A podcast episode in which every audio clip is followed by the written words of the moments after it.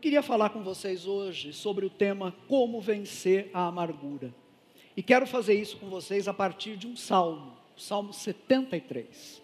Para mim é muito importante ler esse salmo inteiro, então eu peço que vocês acompanhem a leitura que eu vou fazer agora. Salmo 73 diz assim: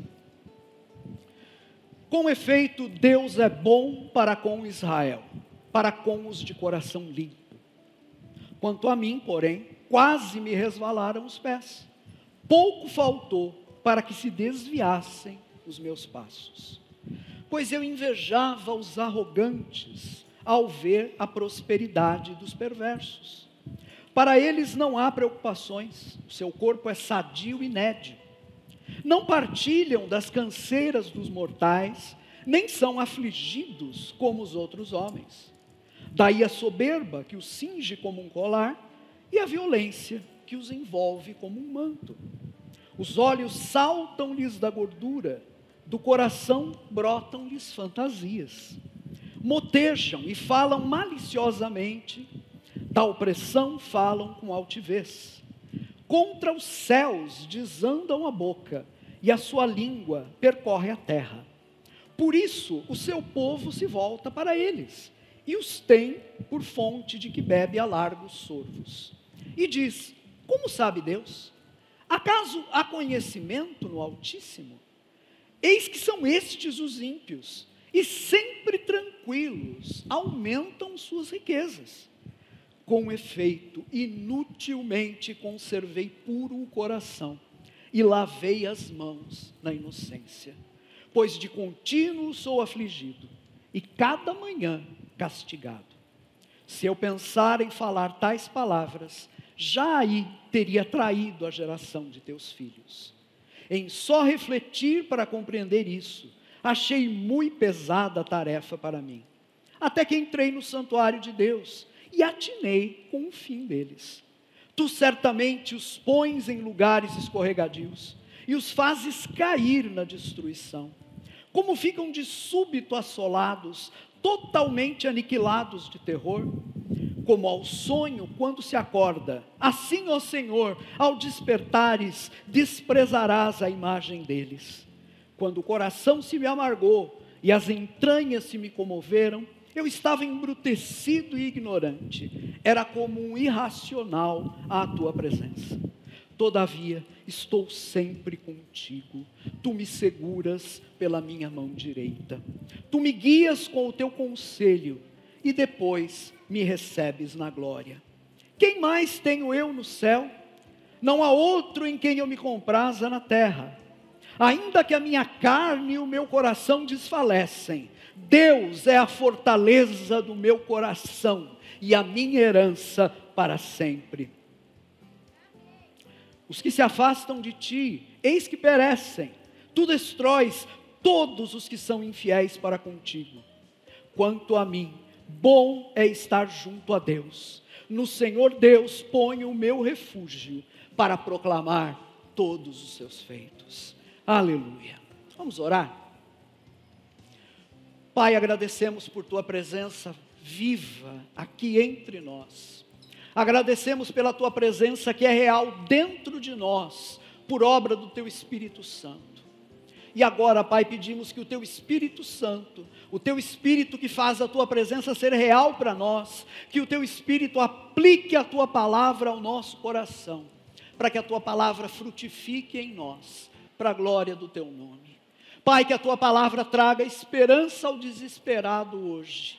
Que a tua palavra nos leve a colocar nossa fé em Jesus de forma ainda mais viva e renovada hoje, para a glória do teu nome, Pai em nome de Jesus. Amém e amém. Queridos e queridas, vocês sabem que os salmos, eles são nas escrituras o que eu chamaria de textos peculiares, não é? Os salmos possuem algumas características que nós não encontramos em nenhuma outra parte das escrituras. Eu diria que em nenhuma outra parte da Bíblia nós vamos encontrar ah, na palavra de Deus, as emoções humanas estão presentes. As emoções humanas, os sentimentos humanos, inclusive naquilo que esses sentimentos têm de mais ruim, não é? Misturados com aquilo que é a palavra de Deus. Os salmos são um grande exemplo dessa nossa humanidade e de como Deus acolhe a nossa humanidade. Não é? Eu costumo dizer que nos Salmos nós vamos encontrar esses homens e mulheres de Deus, os salmistas, nus diante de Deus, se expondo completamente diante de Deus. É como se nós conseguíssemos enxergar o interior desses homens. Você pode ler, por exemplo, no livro de 1 Samuel sobre Davi, a trajetória de Davi, mas quando você lê os Salmos, você não está vendo Davi de fora, é como se você conseguisse enxergar por dentro dele, não é? E esse olhar, por assim dizer, é sempre um olhar profundamente sincero, marcado por uma enorme sinceridade. Esses homens e mulheres não têm receio de colocar diante de Deus tudo aquilo que está dentro deles.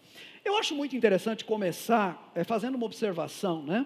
Os salmos eles ensinam a gente muito sobre como é essa nossa espiritualidade cristã. E eu acho isso muito importante. Vejam bem, a nossa espiritualidade, a espiritualidade cristã, não é apenas uma espiritualidade introspectiva. Introspecção significa olhar para dentro de si. Né? É verdade que a introspecção faz parte da nossa espiritualidade, faz parte desse exercício. Mas não é apenas olhar para dentro de nós, graças a Deus, porque se tudo fosse resumido a olhar para dentro de nós, de repente o que a gente ia ver ali ia nos deixar desesperados. Né?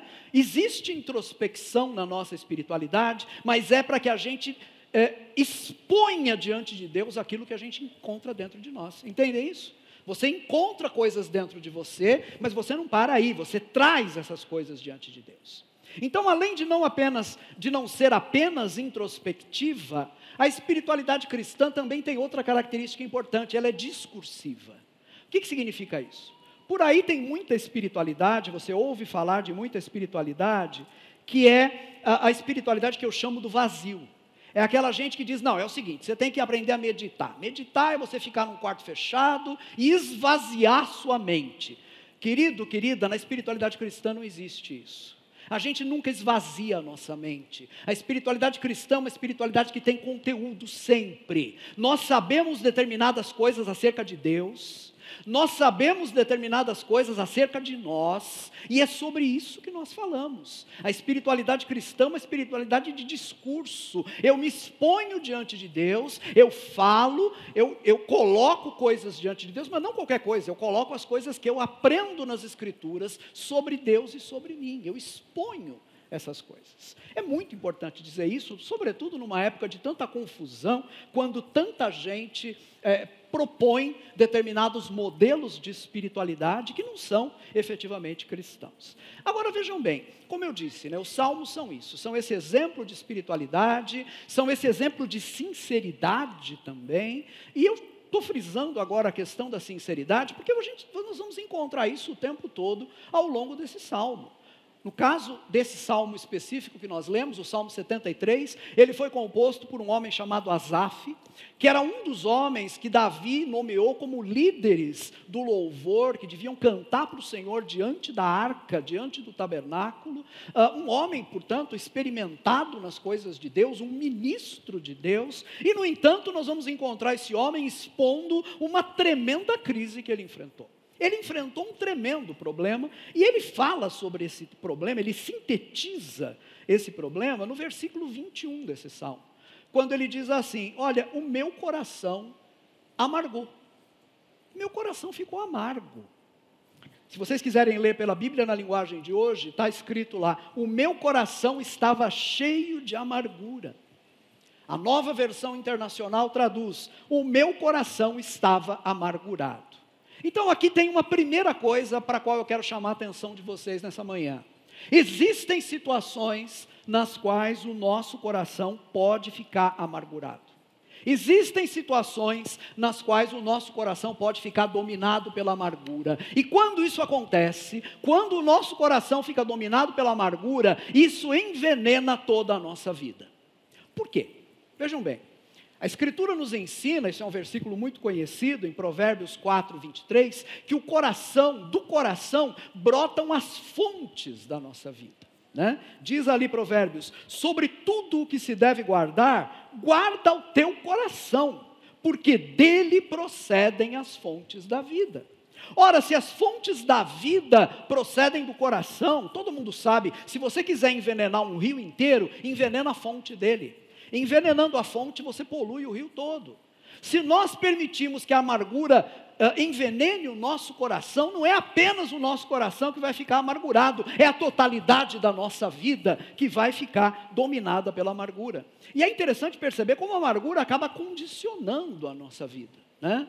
É mais ou menos a experiência de estar com a vida dominada pela amargura, é mais ou menos aquela situação de uma pessoa que está com o corpo todo sadio, mas de repente está com o dedo machucado.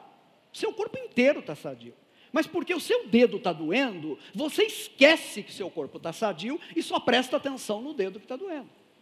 Ou então vamos pensar numa outra figura, vamos pensar numa pessoa que usa óculos escuros, numa manhã clara, brilhante, belíssima, mas porque aquela pessoa está de óculos escuros, ela enxerga tudo escuro. O dia para ela parece que está um dia nublado né? principalmente se for um óculos escuro de má qualidade. Né? Aí as coisas ficam compradas em qualquer lugar por aí, as coisas ficam piores ainda.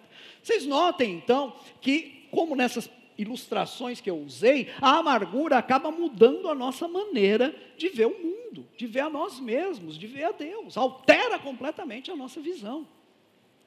Gente, diversos fatores podem nos levar à amargura do coração. Tem muita coisa que pode provocar isso. Mas eu acho que todas essas coisas, todas essas explicações, todas essas razões têm um denominador comum.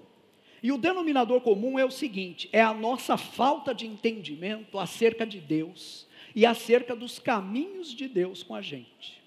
É porque a gente não entende Deus e os caminhos de Deus conosco, é porque nós não conseguimos enxergar direito Deus e os seus caminhos conosco, que nós acabamos ficando amargurados.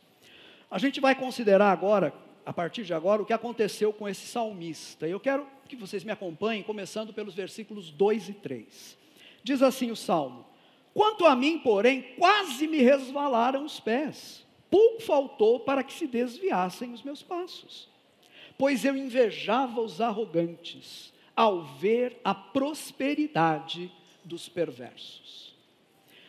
A partir daí, nos versículos 4 a 12, o salmista começa a descrever a vida desses homens perversos. A vida desses homens que, apesar de viverem sem Deus, aparentemente viviam bem, aparentemente não tinham falta de nada, estavam vivendo uma vida tranquila. A consideração desse fato, não é? pensar nisso, é, olhar para os perversos, ver que eles vivem bem, levou o salmista a uma situação de crise. Na verdade, quase levou esse homem ao desespero. Os versículos 12 e 13, depois de descrever esses perversos, né, como ele fez no Salmo, ele vai comentar o seguinte, versículos 12 e 13: Eis que são estes os ímpios, e sempre tranquilos aumentam suas riquezas. São ímpios, mas vivem tranquilos e estão ficando cada vez mais ricos. Com efeito, inutilmente conservei puro o coração e lavei as mãos na inocência. Ora, gente, qual é a razão do desespero desse homem? Ele não conseguia entender aquilo. Ele não conseguia entender por que razão homens perversos, homens que não apenas não amavam a Deus, mas zombavam de Deus, é? É, estavam vivendo bem, enquanto ele, particularmente, ele vai dizer no versículo 14: cada manhã eu sou castigado, cada dia eu sou afligido, enquanto ele, que era um homem piedoso, estava sofrendo.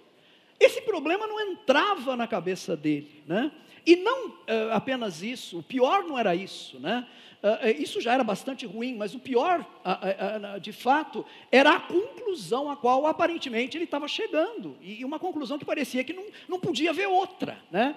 Ora, se a vida é assim, se os perversos estão vivendo bem, e se eu que sirvo a Deus estou de mal a pior, então de que adianta servir a Deus? Para que, que eu vou lavar minhas mãos na inocência todos os dias, como eu tenho tentado fazer? Eu acho que vale a pena a gente examinar um pouquinho aqui essa uh, queixa que esse homem faz, porque a gente tem que primeiro entender o problema que ele atravessa para poder ver como é que ele saiu desse problema, e é isso que vai nos ajudar. Vamos dar uma olhada nessas queixas, né? Bom, esse homem está vendo aqui algumas pessoas que, como eu já falei várias vezes, estão vivendo bem, apesar de serem pessoas que vivem longe de Deus, né? E ele vai usar no texto, talvez alguns de vocês estranhem isso, porque uh, ele usa umas imagens muito vívidas, né? O hebraico é uma língua muito visual. Então, para poder descrever esses ímpios, ele acaba usando imagens que são até um pouco estranhas para a gente. No versículo 4, ele vai dizer: Para eles não há preocupações, o seu corpo é sadio e nédio. Nédio significa lustroso de gordura. Né? E aí a gente não entende direito por que, que ele está falando de gordura nesse caso. Né? Se nós fizermos uma tradução literal do hebraico aqui no versículo 4, a tradução seria mais ou menos assim: eles não têm apertos. Né? A ideia de ter aperto é como em hebraico se expressa ter problema. Né? É uma coisa que até a gente usa na gíria, né? Eu estou num aperto aqui danado, né? Mas o hebraico literalmente diz: eles não têm apertos, os ímpios não têm apertos, até morrer o corpo deles é forte e lustroso de gordura. Em outras palavras, é gente que vive sem problemas, né, sem apertos, e que ao longo de toda a vida tem condições de manter a sua vida com um corpo saudável e bem nutrido. Né? Ah, veja, entendam bem, isso não tem nada a ver com obesidade, tá? Está falando aqui de gordura, mas não tem a ver com obesidade. É que naquele tempo, a prosperidade era avaliada desse jeito. Como as pessoas ricas comiam muito, e aliás comiam mais do que precisavam, não é? E como as pessoas pobres não tinham que comer, né? As pessoas muito ricas eram de fato gordas, né? Ah, então a gordura naquele tempo acabou virando sinônimo de riqueza, de status. Se um sujeito, por exemplo, né, um patriarca não tivesse uma barriga considerável, ele era considerado uma pessoa pobre, uma pessoa, enfim, né, não próspera, tá? No versículo 7, mais uma vez aparece essa figura da gordura, né? Diz aqui: os olhos saltam-lhes da gordura, do coração brotam-lhes fantasias. Mais uma vez, a ideia que está por trás aqui é de gente que está mais do que saciada, gente que come mais do que precisa por causa da abundância que tem, porque tem muitas coisas, né? Mas que além de tudo, são pessoas que, apesar de estarem bem satisfeitas, estão procurando o tempo todo coisas que possam satisfazê-las ainda mais. Seus olhos, então, estão procurando o tempo todo mais satisfação. Nós podemos resumir isso, gente, dizendo que são pessoas que vivem para os seus próprios corpos. São pessoas que vivem para a sua própria existência física e para nada além da sua existência física. Paulo vai se referir a essas pessoas na carta aos Filipenses 3, versículo 19, e ali ele escreve o seguinte: sobre pessoas assim: O seu Deus é o estômago, e eles têm orgulho do que é vergonhoso só pensam nas coisas terrenas. Ele está descrevendo as mesmas pessoas que o salmista em hebraico descreveu, usando essas imagens né, fortes que nós vimos. E se nós olharmos na primeira carta do apóstolo João, o apóstolo também vai fazer um alerta importante ali. Capítulo 2, versículo 16 de 1 João, nós lemos o seguinte: Pois tudo o que há no mundo, a cobiça da carne, a cobiça dos olhos e a ostentação dos bens, não provém do Pai, mas do mundo. Ora, essas pessoas que o salmista estava descrevendo, uh, eram pessoas que viviam exatamente em função dessas coisas. As vidas delas se resumiam à cobiça da carne, à cobiça dos olhos e à ostentação dos bens. Viver assim, diz Paulo, é vergonhoso. Né? No entanto, esses ímpios viviam assim e aparentemente estavam vivendo muito bem. Hoje em dia, os critérios estéticos, os critérios de valorização uh, mudaram radicalmente. Mas eu acho que nós podemos dizer que hoje em dia ainda existem pessoas que vivem exatamente dessa maneira.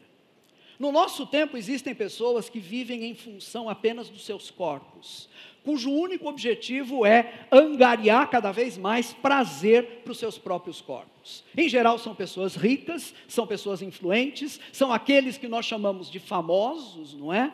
E vamos ser sinceros aqui: será que não é por causa de gente assim que as redes sociais são tão populares?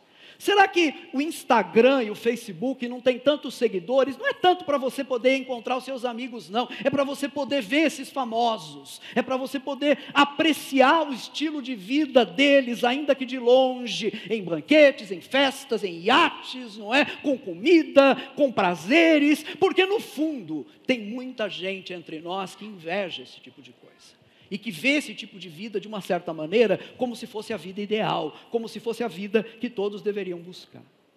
Queridos, o salmista fica horrorizado diante desse estilo de vida, porque ele era um homem piedoso. Ele tinha o coração dele em Deus. Asaf sabia que o ser humano não foi criado por Deus para viver desse jeito. Ele sabia que o ser humano não foi criado por Deus para viver em função do seu estômago. O ser humano foi criado para algo muito mais elevado do que isso. Viver dessa maneira, viver apenas para o seu estômago, vejam bem o que eu vou dizer, eu nem vou dizer que é viver como um animal, porque isso seria ofender um animal. O animal não tem outra razão para viver, o animal só tem o seu instinto de sobrevivência, ele foi criado dessa maneira, ele foi criado para isso e ele vive assim, e é perfeitamente normal a sua vida. Viver dessa maneira, quando se trata de um ser humano, significa viver como menos do que humano. Uma pessoa cujo Deus é o estômago, uma pessoa que vive apenas para os seus prazeres, está vivendo como menos do que humano. E o salmista sabia disso. Daí o seu horror é? Daí é, é, é, é, o choque que ele encontra, que ele sente diante da prosperidade dessas pessoas. Mas o horror dele, na verdade, é ainda maior, gente. Ele percebe que essas pessoas, esses ímpios, não apenas eram pessoas maliciosas, né? pessoas que viviam fazendo zombaria, ele diz isso no versículo 8, né? motejam e falam maliciosamente, da opressão falam com altivez. Motejar é fazer zombaria, zombar dos outros. Então, gente que não está nem aí com as pessoas, que ri dos outros, que zomba dos outros, que tira barato dos outros. Né? O salmista fica horrorizado, não apenas porque essas pessoas são assim, mas porque essas pessoas vão além. Na sua arrogância, elas chegam a zombar do próprio Deus. Vejam o versículo 9, né?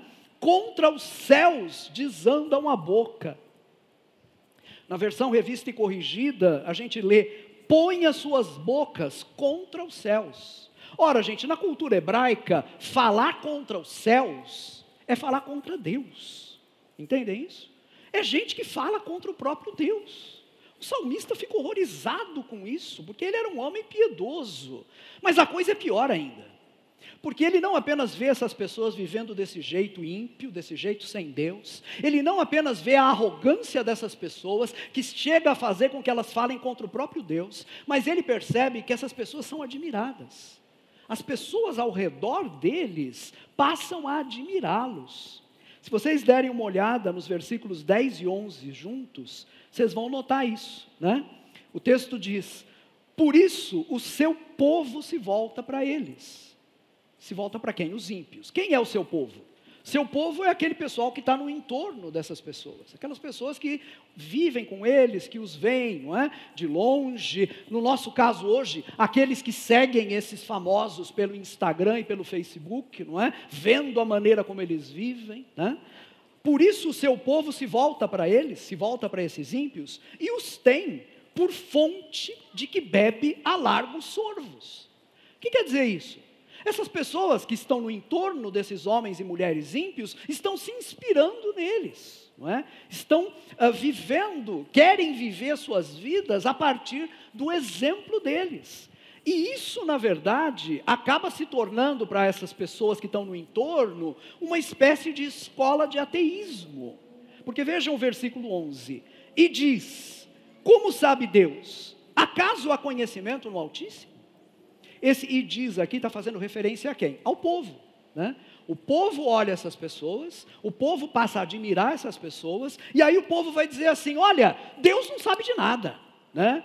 Não há conhecimento em Deus, porque se houvesse, Deus não permitiria isso. Essas pessoas vivem sem Deus, então Parece que Deus não liga para o mundo, parece que Deus não liga para essa humanidade que Ele criou. Percebem como o exemplo desses ímpios acaba sendo assumido e acaba meio que ensinando essas pessoas a descrerem do próprio Deus. Já que essas pessoas vivem assim e aparentemente vivem bem, o povo passa a admirar essas pessoas, o povo passa a descrer de Deus, não é? Porque afinal, será que Deus não devia dar um basta nisso? Mas parece que Deus não faz nada. Então, percebam que ah, ah, ah, o salmista ele coloca aqui as razões da sua crise, e são razões muito interessantes, muito significativas. Né? podemos sintetizar tudo dizendo: ele não consegue entender o que está acontecendo. Ele não consegue entender como é que pessoas ímpias prosperam, enquanto pessoas justas como ele estão no sofrimento. Ele não consegue entender como é que Deus permite isso, e pior ainda, Deus permite que essas pessoas zombem dele e ainda levem outras pessoas consigo para esse caminho de impiedade. Todo esse problema, toda essa sensação de quem está enfrentando uma situação que não consegue entender, lutando com essa situação e ainda por cima tendo essa impressão de que Deus está ausente, de que Deus não está interessado no problema, tudo isso provoca no salmista um cansaço enorme. E no versículo 16 ele fala claramente sobre isso. Em só refletir para compreender isso, achei muito pesada tarefa para mim. Então vejam que as coisas vão se juntando, né? Incapacidade para entender uma situação, sentimento de abandono, ah, como se Deus estivesse indiferente, cansaço, tudo isso se junta e o coração da pessoa fica amargo. Pois bem, para muitos de nós, o estopim dessa crise que faz o coração ficar amargo, talvez não seja o mesmo que foi o de Asaf. No caso do Asaf, eu já falei, esse estopim foi a prosperidade dos ímpios diante do sofrimento dos justos e a aparente indiferença de Deus. Pode ser que você nunca tenha se inquietado com esse problema. Pode ser que você nunca, isso nunca tenha sido problema para você, perceber que os ímpios prosperam enquanto os justos passam por dificuldade. Né? Talvez o seu problema, que vai servir como estopim para a sua crise, seja outro. Talvez seja um querido seu que morreu de Covid, enquanto uma pessoa que você amava, uma pessoa que você sabia que amava a Deus, morreu de Covid. Enquanto outras pessoas, que inclusive vivem longe de Deus, uh, sobreviveram à doença ou nem ficaram doentes. E isso não entra na sua cabeça. Percebe isso? Talvez seja um outro problema, talvez seja um desemprego, você perdeu o emprego durante a pandemia, está numa situação terrível agora, e você vê pessoas que não amam a Deus, que nunca serviram a Deus, atravessando todo esse período, prosperando ainda mais. Tem gente que ficou rico na pandemia, a gente sabe disso, não é? E você não consegue entender isso. Vejam bem, o seu estopim pode ser diferente. Pode ser que a questão fundamental não seja a prosperidade dos ímpios nesse seu problema, mas eu diria que o problema de base continua sendo o mesmo. Você não consegue entender essa situação. Você poderia adotar as palavras que o salmista usa no versículo 16. Em só refletir para compreender isso, achei muito pesada a tarefa para mim. Você não consegue entender esse aparente silêncio de Deus. Para você, esse silêncio de Deus corresponde à indiferença. Deus não está nem aí.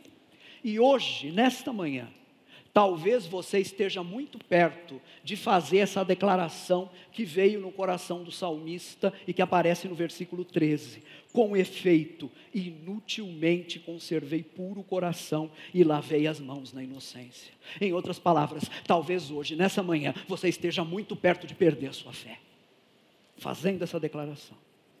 De que me adiantou servir a Deus se na hora H ele me deixou na mão? Se você está nessa situação, eu preciso te pedir em nome de nosso Senhor Jesus Cristo que você pare por um pouco. Eu sei que você vem num processo difícil, eu sei que esses pensamentos estão encadeados dentro de você e parece que essa conclusão é, do versículo 13 é quase inevitável, mas eu preciso te pedir, em nome de Jesus, para, pensa um pouco antes de concluir. Não chegue a essa conclusão, não se apresse a chegar nessa conclusão você vai ver que a solidez desse raciocínio é só aparente. Eu comecei essa pregação dizendo que a nossa espiritualidade é uma espiritualidade que tem conteúdo.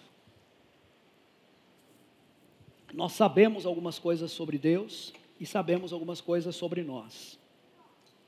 E são essas coisas que a gente expõe diante de Deus quando a gente ora. Essa é a nossa espiritualidade, ela é assim. Talvez vocês tenham notado que até agora eu não mencionei o primeiro versículo desse salmo. E eu fiz isso de propósito. o salmista começa com uma declaração impressionante, uma declaração importantíssima. Era algo que ele já sabia antes mesmo de atravessar essa crise. Agora, durante a sua crise, ele quase perdeu essa convicção, ele quase perdeu isso de vista. Depois a gente vai ver que ele não perde, porque ele vai recuperar essa convicção e ela vai voltar. Né? O salmo é escrito depois que a crise dele acabou. Mas é muito importante o fato de que ele já começa fazendo essa declaração do versículo 1. Com efeito, Deus é bom para com Israel, para com os de coração limpo. Esse homem passou um mau pedaço, ele passou uma crise brava, mas ele começa o relato dele dizendo: com efeito, Deus é bom para com Israel. Gente, isso tem uma importância fundamental. Como eu disse, ele já sabia disso antes da crise. Ele já sabia. Queridos e queridas, irmãos e irmãs, há conteúdo na nossa fé. Nós sabemos algumas coisas sobre Deus. E o que nós sabemos sobre Deus, nós sabemos porque Ele nos revelou na Sua palavra. E nós sabemos porque Ele, mediante o Seu Espírito, fez com que essa palavra fizesse eco na nossa vida, fez com que nós percebêssemos a realidade dessas promessas, dessas verdades que estão contidas na Sua palavra. Nós sabemos algumas coisas sobre Deus. Esse homem sabia. Esse homem pertencia ao povo de Israel. Ele sabia da história desse povo, dos livramentos que Deus tinha feito no Egito por ocasião do Êxodo, da fidelidade de Deus no deserto. Nenhum dia sequer, por 40 anos, faltou o maná. Todo dia, você abria a porta da tenda, estava lá o maná, era só pegar e comer. 40 anos, sem que as sandálias se estragassem nos pés, sem que a roupa se deteriorasse. A fidelidade de Deus. Ele sabia do juízo de Deus sobre aqueles povos que viviam longe de Deus e que Deus puniu. Nós lemos sobre tudo isso no Antigo Testamento. Ele sabia dessas coisas. Agora a convicção dele vai balançar. Vejam, ele está contando né, no, no, depois, né, ele vai dizer, ele vai voltar essa convicção. Deus é bom, eu sei que Deus é bom, mas no processo a convicção dele vai balançar.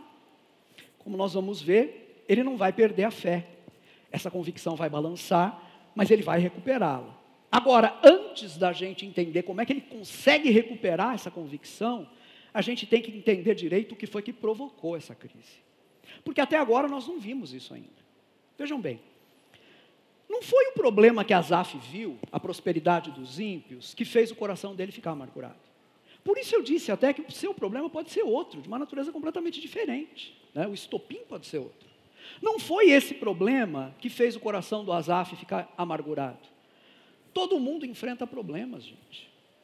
O que, que aconteceu com esse salmista? O que levou ele de fato a ficar com o coração amargurado? Ele dá a resposta para a gente nos versículos 21 e 22. Ele escreve: Quando o coração se me amargou e as entranhas se me comoveram, eu estava embrutecido e ignorante. Era como um irracional a tua presença. Se vocês quiserem ler pela versão mais antiga, revista e corrigida, diz o texto: Assim o meu coração se azedou e sinto picadas nas minhas entranhas. Assim me embruteci e nada sabia. Fiquei como um animal perante ti. Tem um erro ali no perante, foi erro de digitação, desculpem. Mas, uh, notem aqui que nesse versículo 21, Uh, graças a esse visualismo tão típico da língua hebraica, né, a gente percebe que a, a, a, crise do salmista é tão grande que parece que tem uma dimensão quase física. Ele está dizendo: Olha, eu sinto até picadas nos meus rins, se você lê o texto literalmente em hebraico. Né? Na verdade, a coisa mexeu tanto com ele que até o corpo dele está envolvido aqui nessa situação. Mas isso não é o mais grave. O mais grave aqui é que essa situação mexeu com a sua maneira de ver. Essa situação mexeu com a sua maneira de ver a realidade, de ver as coisas, de compreender as coisas. Né? O problema de Asaf, ao fim eh, de tudo, foi ter perdido, gente, a capacidade de ver as coisas da maneira correta. Usando as próprias palavras dele, no versículo 22, ele diz que ficou embrutecido e ignorante.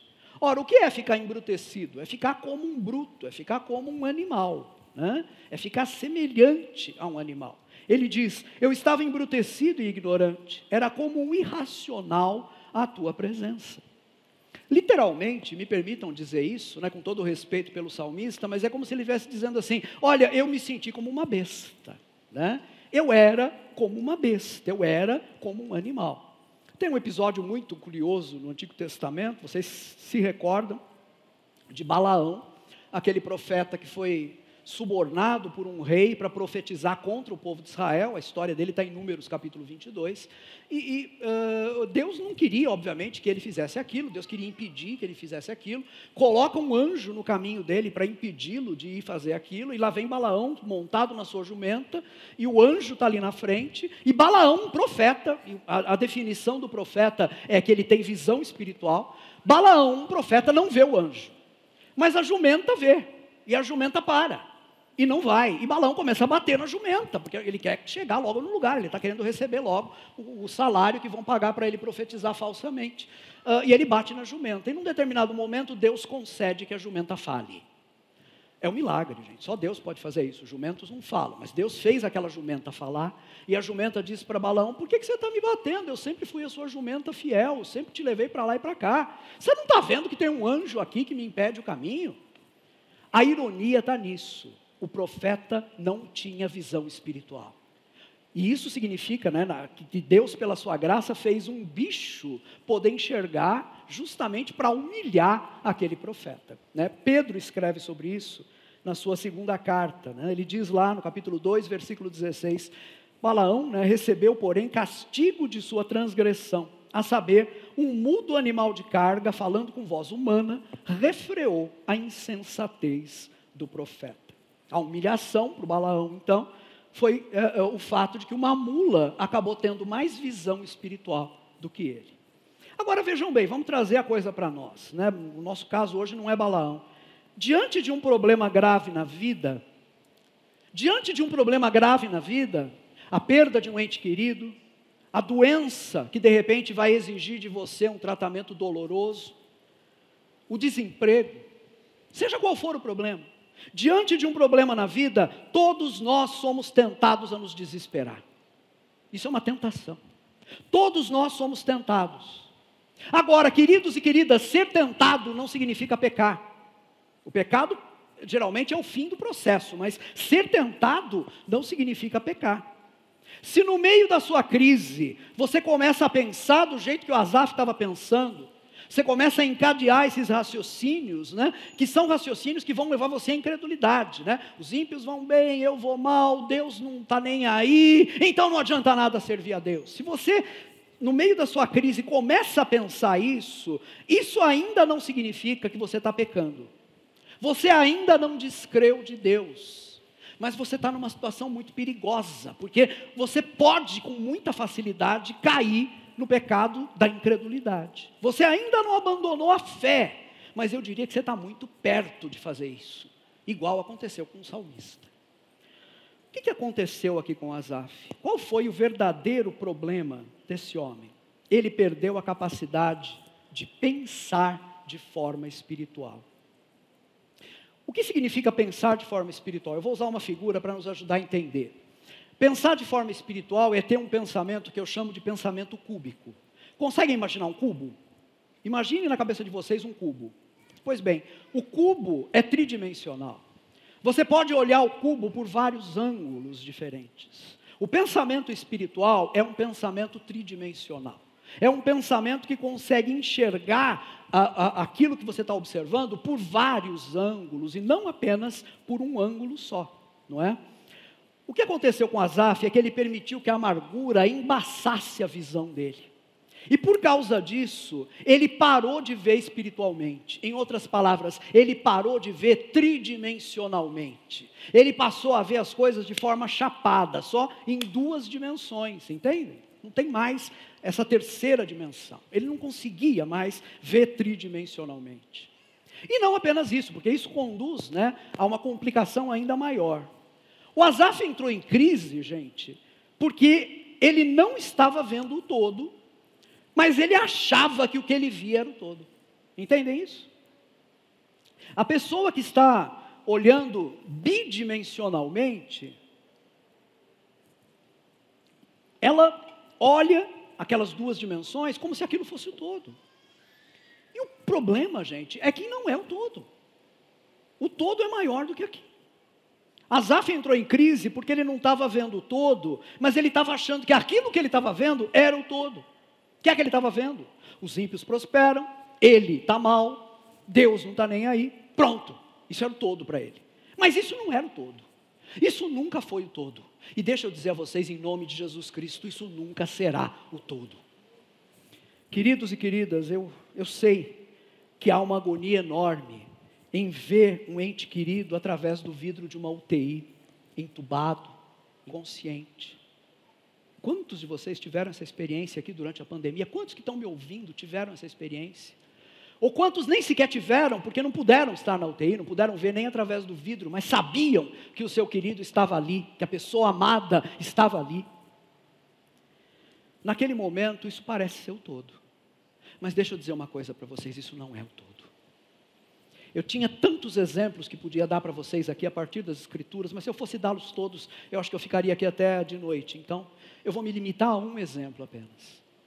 Vocês se lembram de Eliseu, o profeta? Vocês podem ler a história de Eliseu em, em 2 Reis, capítulo 6, versículos 13 a 23. O rei da Síria mandou um exército cercar a cidade onde Eliseu morava para pegar Eliseu, para matar Eliseu. Eliseu era o foco. O ajudante do Eliseu, um discípulo dele, saiu de casa de manhã, foi fora, não sei o que ele foi fazer, talvez tenha ido buscar água, né? Saiu de casa, olhou lá fora e viu o exército dos sírios e voltou para casa apavorado, dizendo: Senhor meu, meu mestre, ah, estamos perdidos, os sírios estão aí e querem nos pegar. Ele responde para esse moço, isso está em 2 Reis 6,16: Não temas, disse o Eliseu, porque mais são os que estão conosco do que os que estão com eles. Agora, o curioso é que a palavra do profeta parece que não adiantou nada, porque na sequência o Eliseu se viu obrigado a fazer uma oração. Ele vai fazer um pedido a Deus. Vejam o versículo 17. Orou Eliseu e disse: Senhor, peço-te que lhe abras os olhos para que veja. O Senhor abriu os olhos do moço e ele viu que o monte estava cheio de cavalos e carros de fogo ao redor de Eliseu. Por que aquele rapaz se apavorou? Porque ele viu o exército dos sírios, ele estava vendo bidimensionalmente. Por que Eliseu não ficou apavorado? Porque Eliseu, um homem de Deus, um profeta diferente de Balaão, vendo tridimensionalmente, ele enxergou aquilo que aquele moço não estava conseguindo enxergar. Ele estava tranquilo porque ele sabia que tinha muito mais guerreiro de Deus com ele e com aquele moço do que com os sírios. Então não havia nada que pudesse inquietá-lo. Vocês estão percebendo, gente? A visão bidimensional, vejam bem, a visão bidimensional não capta atrás do vidro da UTI a presença de Deus ali com a pessoa que a gente ama. A visão bidimensional não consegue enxergar ali dentro da UTI os anjos de Deus que estão se acotovelando ali para cuidar daquela pessoa que está enferma e que nós amamos. E eu vou além, me permitam, por favor, com toda a reverência, dizer isso. Se aquela pessoa querida morre, se os seus órgãos se rompem, se os seus sistemas entram em falência múltipla, a visão bidimensional não percebe o céu se abrindo, os anjos de Deus escoltando o espírito daquele querido até a glória, e o próprio Deus se colocando de pé para receber essa pessoa que chega até ele, como diz lá na Escritura em Atos 7 quando Estevão morreu e ele viu os céus abertos e o filho do homem de pé recebendo. A visão bidimensional não capta nada disso, mas percebam agora: a visão bidimensional não conta o todo, o todo só pode ser enxergado espiritualmente. As pessoas que não conhecem a Deus enxergam apenas em duas dimensões. Mas nós que temos confiança em Deus, nós que nascemos de novo, que nascemos da água e do Espírito pela fé em Jesus, nós nós enxergamos de forma cúbica, nós enxergamos tridimensionalmente, nós enxergamos por todos os ângulos, enxergamos por aquele ângulo, sim, que as outras pessoas enxergam, não é? E nós sofremos com aquilo que nós vemos, mas nós enxergamos também por aquele ângulo que não aparece nos noticiários, nós enxergamos também por aquele ângulo que é apenas o ângulo das pessoas de fé. Vocês percebem, gente, como é terrível perder essa capacidade de enxergar espiritualmente? Agora, o que fazer quando a gente permite que a amargura cresça na gente, a ponto de dominar o nosso coração e de nos levar a perder a visão, a ficarmos sem essa capacidade de ver tridimensionalmente, de ver espiritualmente? O que fazer numa situação como essa? A palavra de Deus nos mostra que existe um caminho para fora dessa situação. E eu quero terminar vendo isso com vocês. Como é que nós podemos encontrar a cura para esse coração amargurado? Eu acho que a experiência de Asaf nos ajuda aqui. A primeira coisa que temos que fazer, nós precisamos parar de cair. Nós precisamos segurar, nós precisamos deter essa torrente de pensamentos destrutivos que querem acabar com a nossa fé. Isso está na experiência do salmista e é muito interessante. A gente viu na leitura do salmo como ele vem do versículo 4 até o versículo 12 numa verdadeira enxurrada. Ele vem descrevendo os ímpios. Eles são assim, eles são assim, eles vivem assim, eles vivem assado, etc, etc, etc. Né? Uh, então vejam, ele foi acumulando aqui uma série de coisas que ele viu, uma série de coisas que ele pensou sobre essas pessoas, e ele fala tudo isso. Né? E aí, como consequência de tudo isso, ele chega no versículo 13, é? nós chegamos no versículo 13, onde ele diz, ele não fala isso, mas ele pensa, não é? Ele, ele diz isso dentro dele, que foi inútil, afinal de contas, conservar-se puro, conservar-se inocente, conservar-se fiel a Deus, já que as pessoas que vivem sem Deus estão vivendo aí as mil maravilhas. Né? enquanto ele, versículo 14 diz isso, é afligido cada manhã, cada manhã ele é castigado. Ora, ele vem descrevendo a coisa que o, levou à crise, e ele chega perto dessa conclusão terrível, que é a conclusão do versículo 13, então não adiantou de nada servir a Deus. Mas aí nós encontramos o versículo 15, e o versículo 15 muda tudo. No versículo 15 nós lemos: Se eu pensar em falar tais palavras, já aí teria traído a geração de teus filhos. Eu gosto de lê-lo também na versão revista e corrigida, onde ele diz: Se eu dissesse, falarei assim, eis que ofenderia a geração de teus filhos. Se eu pensara em falar tais palavras, se eu dissesse, falarei assim, do que, que o salmista está falando, afinal de contas? O que, que ele quer dizer? Do que, que ele está, a que ele está fazendo referência? Ele está fazendo referência a essa declaração do versículo 13. Com efeito, inutilmente conservei puro coração e lavei as mãos na inocência. Ele está dizendo, né, é, é, é, mais ou menos como se é, é, é, ele pensasse isso dentro dele. Ele pensa, ele chega a essa conclusão dentro dele. Mas ele não fala essa conclusão.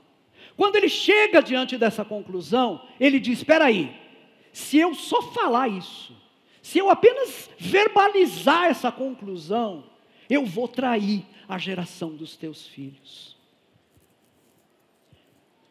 Gente, isso é muito interessante. Não é verdade que quando a gente está amargurado, a gente gosta de derramar a nossa amargura nas pessoas?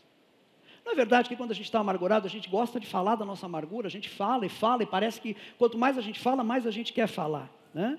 É natural isso, é humano isso, mas me chama muito a atenção que Asaf não faz isso. Né? Ele não faz isso. Ele se detém. E por que ele se detém? O que foi que o segurou, gente?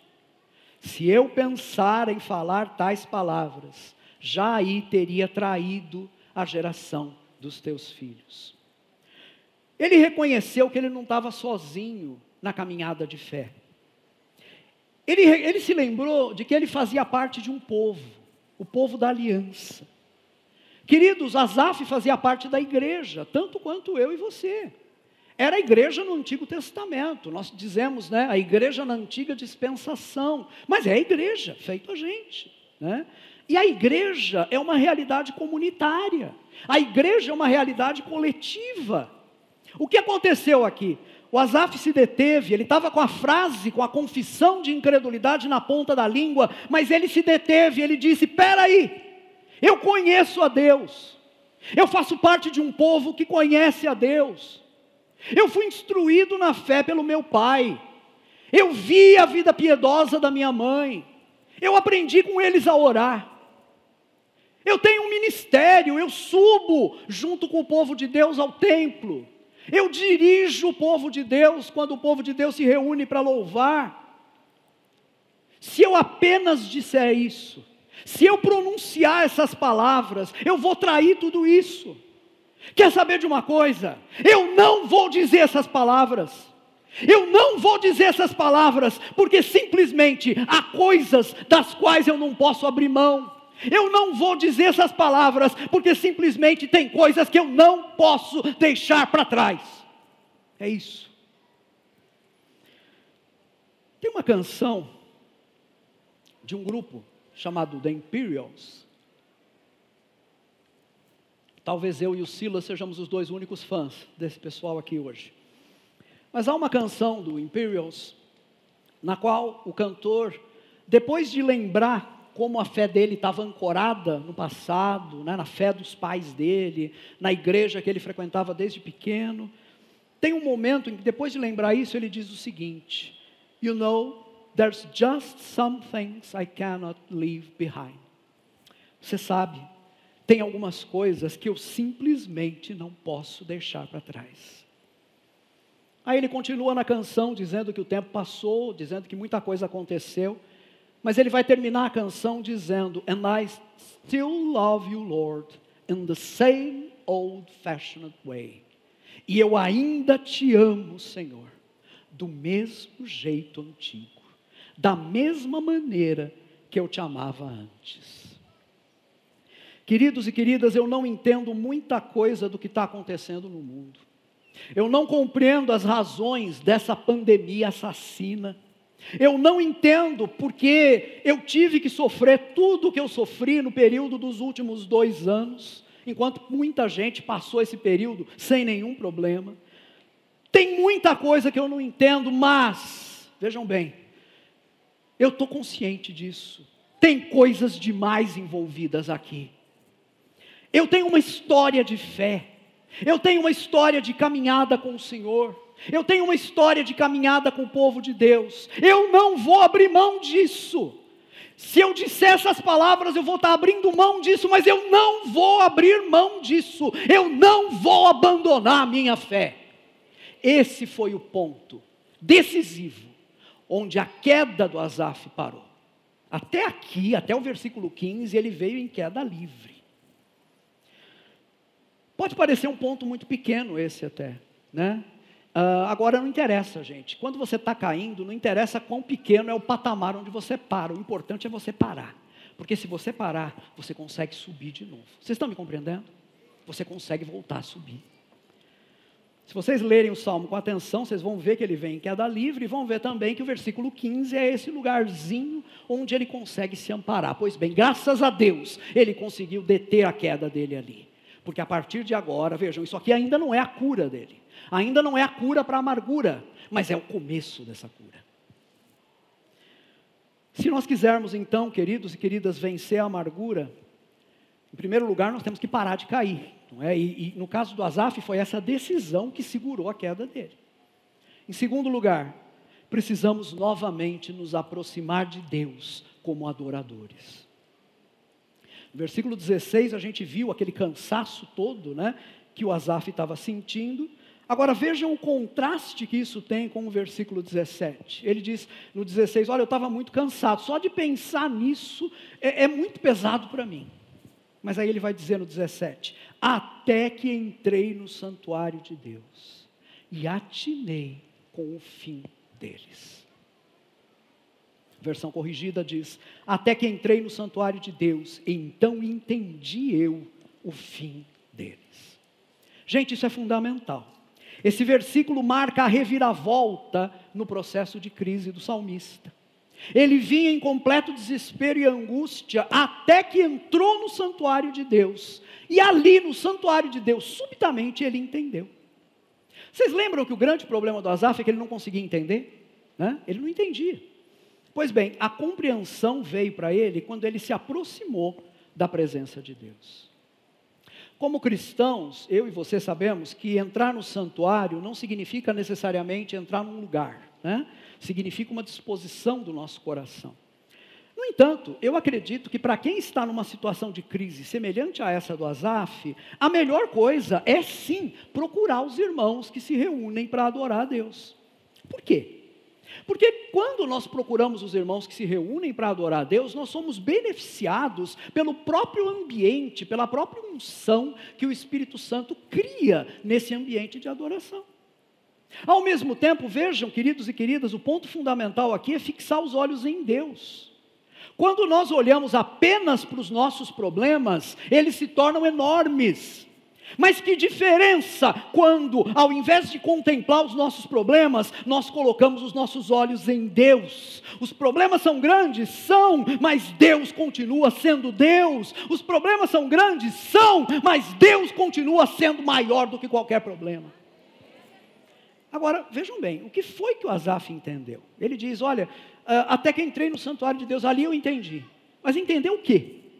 Ele não obteve resposta para aquele problema que ele tinha. O problema dele não era saber por que, que prosperam os ímpios, não era? Deus não explicou isso para ele. Deus não revelou para ele por que, que os ímpios prosperam. Deus revelou uma coisa muito mais importante. O que Deus revelou para Asaf no templo, o que Asaf conseguiu compreender diante de Deus em adoração no templo, foi o fim dos ímpios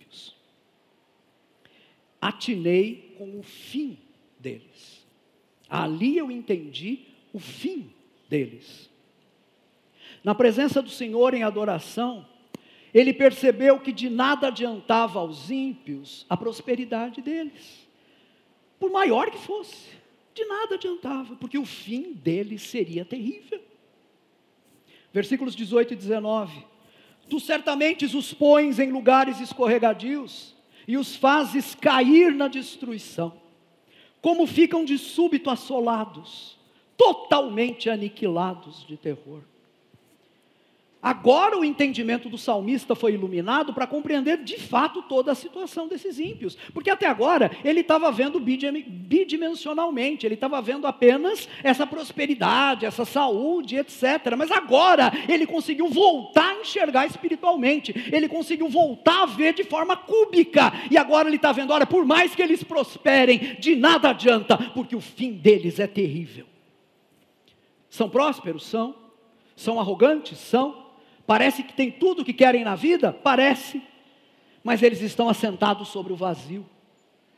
E isso não apenas, vejam bem, não apenas porque a prosperidade deles pode acabar de uma hora para outra, com uma queda de ações na bolsa, com uma crise econômica, com a quebra do euro, com mais sei lá quantas crises internacionais, tudo isso pode acontecer. Mas o, o Azaf enxergou muito mais do que isso. Ainda que esses ímpios sejam prósperos até o último minuto de vida, ainda que eles vivam com saúde folgadamente até o último minuto de vida, o fim da vida sem Deus deles é terrível. O fim da vida de uma pessoa sem Deus é isso que está descrito nesses versículos que nós lemos. É um escorregar na destruição, é ser subitamente assolado, é ser subitamente aniquilado de terror. Isso é o que Jesus conta numa parábola em Lucas, quando ele diz: O homem muito rico fez para si armazéns, disse: ah, agora eu estou bem tranquilo, estoquei aqui para o resto da vida, não tenho nem que trabalhar mais, estou numa situação ótima. Jesus conclui dizendo: Naquela noite, dizem para ele: Louco, nesta noite te pedirão a tua alma. E o que você juntou vai servir para quê? Asaf conseguiu enxergar isso. Asaf conseguiu ver o fim dos ímpios quando ele voltou a pensar tridimensionalmente, a ver de forma espiritual. Gente, isso que eu estou falando é tão sério que Isaías, o profeta, repete isso por duas vezes no texto dele. Se vocês lerem Isaías 48, 22, nós lemos: Para os perversos, todavia, não há paz, diz o Senhor. E em Isaías 57, 21, ele se repete, ele diz: Para os perversos, diz o meu Deus, não há paz. Pode haver gozo na vida, pode haver prazer, pode haver abundância, mas não haverá paz. Quando tudo isso findar, quando a aparência desse mundo passar, não vai restar nada, exceto a condenação e o distanciamento de Deus. Aí não vai ter Facebook que dê jeito, não vai ter curtida do Instagram que dê jeito. Diante disso, vocês não acham que o salmista repensou a quase declaração do versículo 13? Aquilo que ele chegou a pensar, mas não fez, graças a Deus, aquela declaração que ele não verbalizou, né? Vocês não acham que ele chegou a reconsiderar isso? Afinal, será que foi inutilmente que ele purificou o coração? Será que foi inutilmente que ele lavou as mãos na inocência? Será que foi inutilmente que ele buscou a Deus, amou a Deus, serviu a Deus? Não!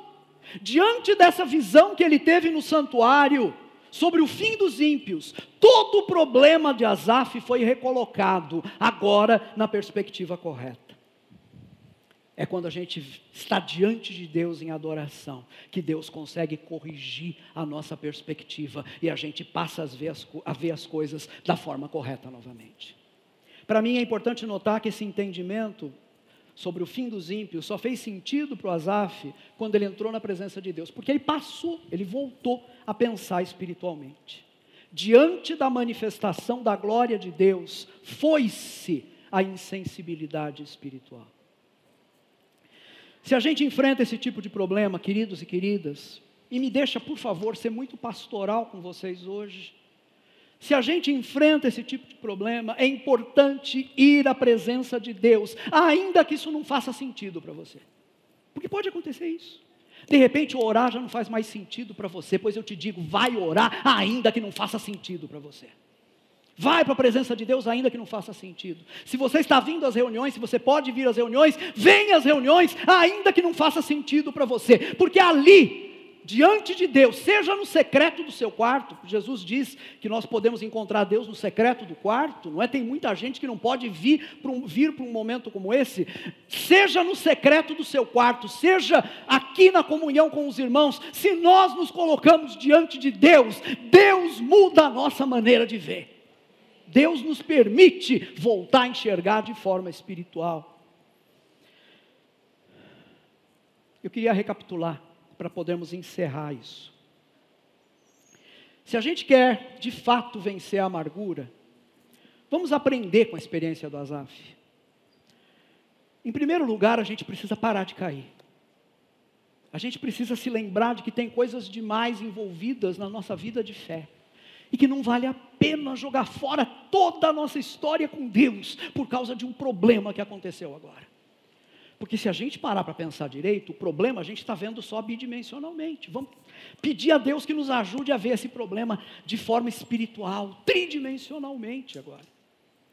Então, em primeiro lugar, Segura essa queda, meu querido. Se agarra onde for preciso, mas segura essa queda, para de cair. Interrompe esse fluxo de pensamentos que está tentando levar você para essa conclusão de incredulidade.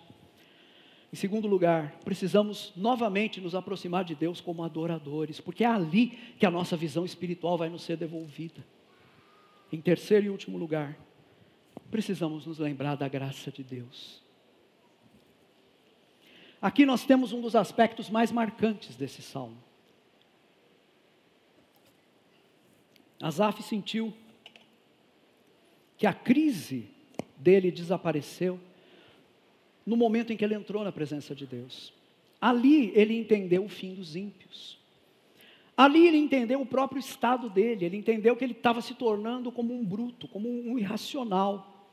E, no entanto, foi ali que ele fez uma descoberta impressionante, fantástica. Mesmo quando ele estava embrutecido, mesmo quando ele estava agindo como um irracional, a graça de Deus não o abandonou. Versículos 23 e 24.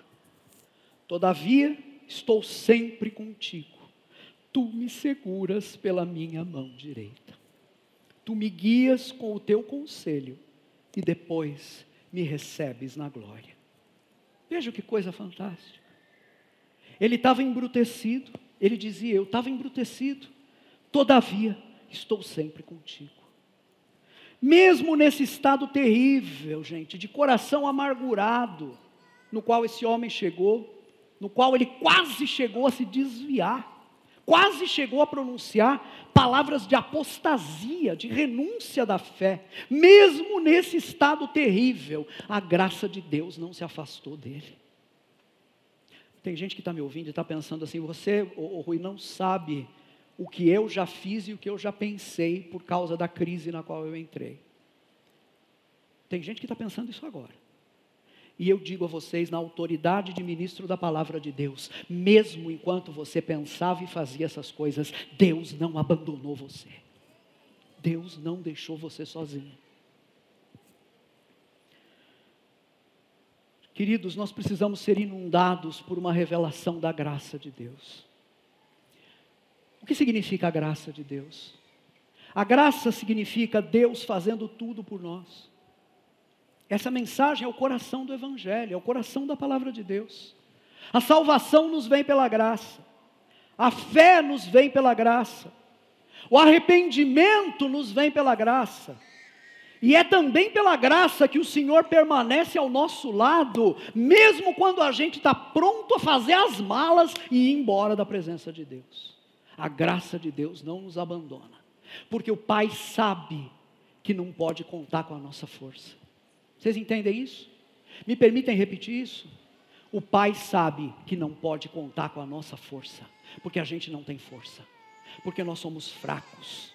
Por isso as Escrituras mostram para a gente em diversos lugares que é Deus quem nos segura, é Deus quem nos guarda. Eu escolhi alguns versículos aqui para terminar, eu quero apenas lê-los para vocês. São vários, mas vou lê-los rapidamente e eles ilustram diretamente o que eu estou dizendo. Deuteronômio 33, 27. O Deus eterno é a tua habitação, e por baixo de ti estende os braços eternos. Salmo 37, versículo 24. Se cair, não ficará prostrado, porque o Senhor o segura pela mão. Salmo 66, versículo 9, vai nos dizer que o nosso Deus é o que preserva com vida a nossa alma e não permite que nos resvalem os pés. Isaías 41, 13. Porque eu, o Senhor teu Deus, te tomo pela tua mão direita e te digo: não temas, que eu te ajudo. Queridos e queridas, nós precisamos constantemente nos lembrar que o Senhor nos ama, Ele não nos descarta, mesmo quando a gente dá lugar na nossa vida para sentimentos que nos levam à amargura de coração e que quase nos levam a abandonar o Senhor. Ele não nos descarta, e eu ouso dizer: ainda que você abandone o Senhor, ainda que você chegue à apostasia total, ainda que você diga as palavras do versículo 13 do Salmo 73, a graça de Deus continua com você e ela está pronta para te acolher. Na verdade, ela está te puxando de volta. Deus está fazendo todo o esforço para te trazer de volta. Eu acho isso da maior seriedade. Isso que eu estou falando é da maior seriedade. Existe uma geração perdida. Estou falando. Estou falando de pessoas que estavam nessa comunidade há 20 anos atrás. Cantavam aqui no coral das crianças, Carisma Kids e tão longe do Senhor agora, fascinados que foram pelo brilho desse mundo. Há uma geração perdida. A palavra de Deus para essa geração perdida é que o Pai continua com os braços abertos, porque o Pai continua cheio de graça para acolher. E eu vou dizer para vocês uma coisa em nome de Jesus e na autoridade de profeta do Senhor. Nós vamos ver a geração caída, perdida, voltando aos pés do Senhor. Escrevam isso. Nós vamos ver essa geração voltando aos pés do Senhor. Porque ninguém é mais forte do que a graça de Deus. Entendem isso? Nada é mais forte do que a graça de Deus. A maior prova de que o Senhor não descarta a gente é que Ele segura a gente. A experiência de Asaf, a gente viu, era uma experiência de queda. Né? Ele estava caindo, ele estava né, em queda livre. Nada mais apropriado do que alguém nessas condições vendo Deus como alguém que o segura, não é verdade? E Deus faz isso na nossa vida de tantas maneiras, gente. ele nos conduz ao arrependimento, às vezes é, é, nos faz ver o nosso erro num pensamento, às vezes é alguém que a gente encontra, a gente encontra um irmão que conversa com a gente e, e a gente entende de repente o nosso caminho errado, que a gente não estava enxergando as coisas espiritualmente. Ou então Deus usa recursos que a gente nem imagina. E se de repente no seu caso, a mão de Deus te segurando foi uma canção que você ouviu? Sabe, você estava naquele processo de crise, você estava de mal a pior, mas aí você ouviu uma canção e você se lembrou de que você cantava essa canção há 20, há 30, há 40 anos atrás, e a, aquela canção fez você lembrar de tanta coisa que tem na nossa herança de fé, de tanta coisa que tem na tua experiência com Deus, e essa canção era a mão de Deus segurando você. E isso aconteceu, vejam bem, porque na verdade Deus nunca soltou sua mão. Você estava indo em crise, mas Deus estava ali, pronto a te puxar novamente. Queridos e queridas, nós não estamos livres de enfrentar situações que vão poder nos levar ao desespero, que vão poder até nos levar à apostasia, à incredulidade, ao abandono da fé. Mas nós temos condições de evitar, de evitar que essa experiência nos leve até a incredulidade, não é? que eu tentei mostrar para vocês hoje. E se nós cairmos na incredulidade, nós temos ainda condições de voltar à comunhão e à vida com Deus. Né? Se nós estamos nessa situação, se você está nessa situação, eu te peço que, mediante a contemplação de Deus, a adoração, abrindo o seu espírito para Deus, você compreenda que a graça de Deus jamais te abandona, Ele vai te sustentar e Ele vai te trazer de volta. Amém, amados? Último versículo que eu quero ler, 1 Pedro capítulo 5, versículo 10, diz assim: Ora, o Deus de toda a graça, que em Cristo vos chamou à sua eterna glória. Depois de ter de sofrido por um pouco, Ele mesmo vos há de aperfeiçoar, firmar, fortificar e fundamentar. Queridos e queridas, nós vamos chegar no fim da jornada junto a Deus juntos, porque Deus vai fazer com que a gente chegue, porque Deus não vai nos abandonar. Amém? Vamos ficar em pé e vamos orar ao Deus, ao, ao nosso Deus a esse Deus.